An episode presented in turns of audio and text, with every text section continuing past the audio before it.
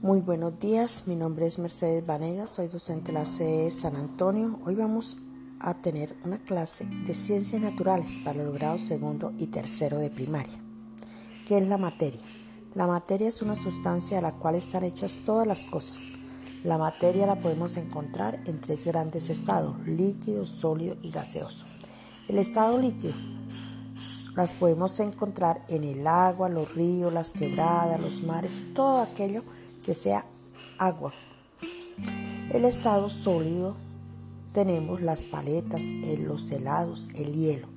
En el estado gaseoso tenemos el vapor del agua, el oxígeno, el hidrógeno. Las bebidas que tomamos están siempre en forma líquida. El estado se adapta al recipiente que lo contiene y su volumen siempre es el mismo. Las partículas siempre se mueven. Estas están separadas y siempre van de un lado para otro.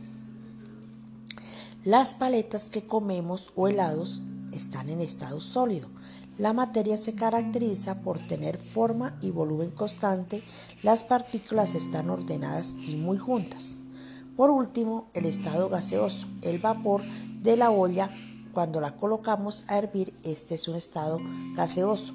La materia puede cambiar de volumen y la forma ocupando el espacio del recipiente que lo contiene. Las partículas están separadas y se pueden mover libremente. Vamos a hacer un pequeño repaso nuevamente. La materia se encuentra en tres estados, sólido, líquido y gaseoso.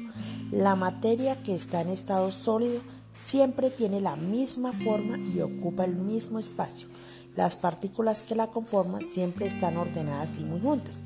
En esto podemos tener un ejemplo como los helados, las paletas. La materia en estado líquido.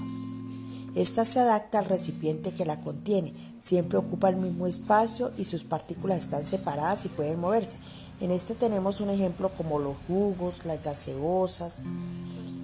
La materia en estado gaseoso tiene la forma y volumen variando su partícula, están muy separadas y se mueven libremente. Cuando nosotros colocamos a hervir una olla y, hierve, siempre la destabamos y ella se va a evaporar, va a salir. Entonces, esto es lo que le llamamos estado sólido.